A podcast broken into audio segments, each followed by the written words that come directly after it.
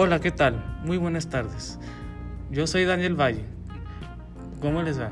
Nuestro tema del día de hoy es la diabetes.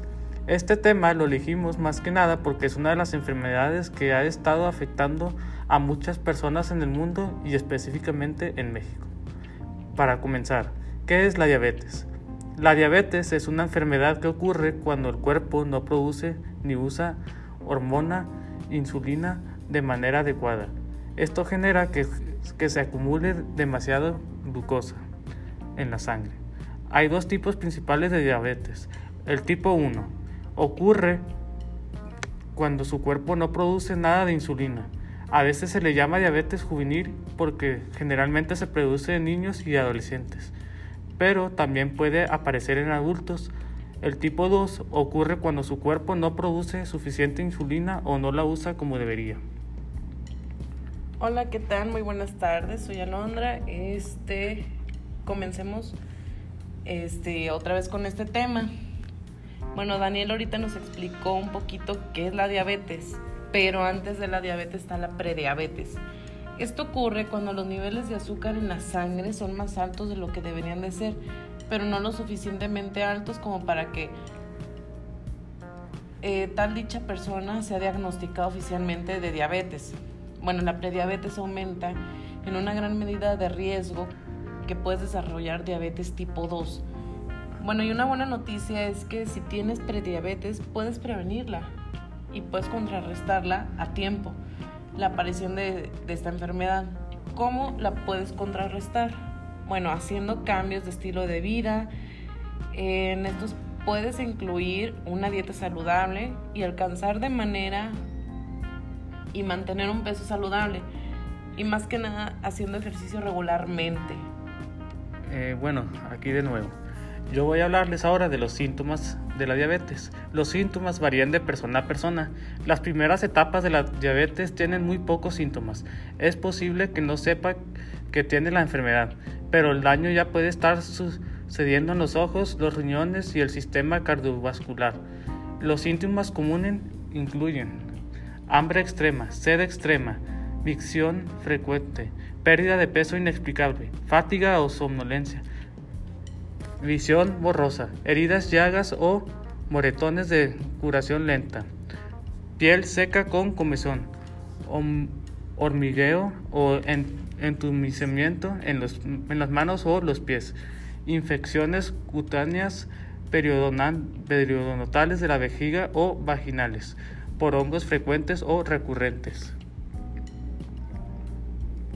Bueno, y, las personas que tienen diabetes tipo 2 también pueden mostrar signos de resistencia a la insulina. Esto incluye oscurecimiento de la piel alrededor del cuello o en las axilas, alta presión arterial, problemas de colesterol, infecciones por hongos y periodos menstruales ausentes en salteados.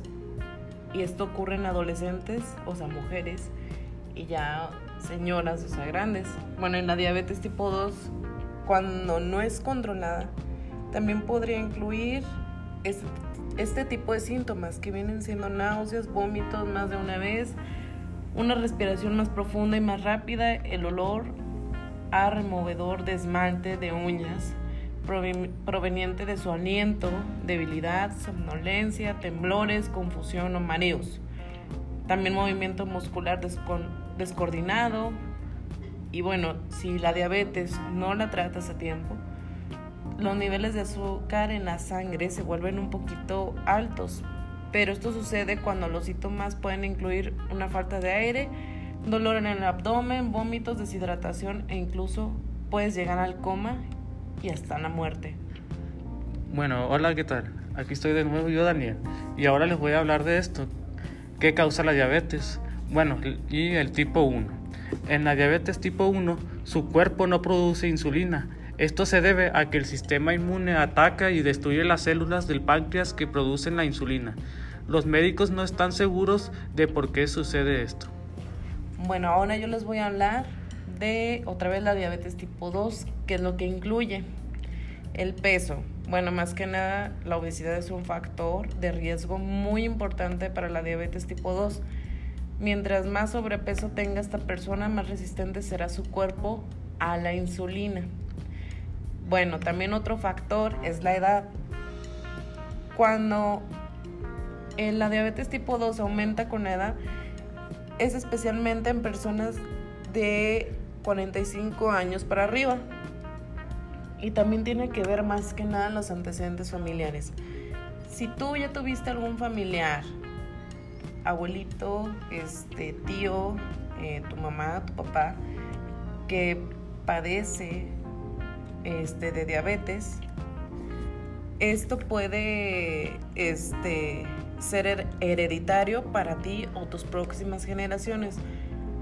O sea, es una precaución para que tengas cuidado en tu estilo de vida, ya que si te cuidas de una vez y empiezas a cambiar todos tus hábitos, no la puedes desarrollar, pero ya si incluso te llegas a, o sea, más que nada de que no cuides tu salud, o sea, ya puedes desarrollar más que nada la enfermedad.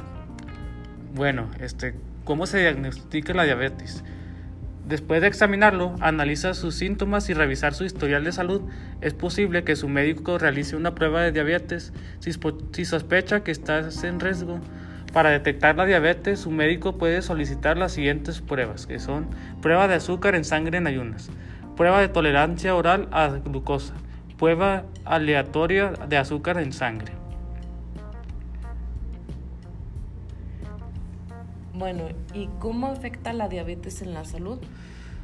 Bueno, aumenta mucho el riesgo de cardiopatías y accidentes cerebrovasculares, que es la embolia. Además, esto se puede dar en un largo plazo y pueden ocasionar la ceguera debido a las lesiones en los vasos sanguíneos, de los ojos, la insuficiencia renal, es el daño al tejido de los riñones y la impotencia sexual por el daño al sistema nervioso y también las amputaciones. Que esto va, este, conforme vayas avanzando más de edad, vas a ir teniendo más complicaciones con esta enfermedad.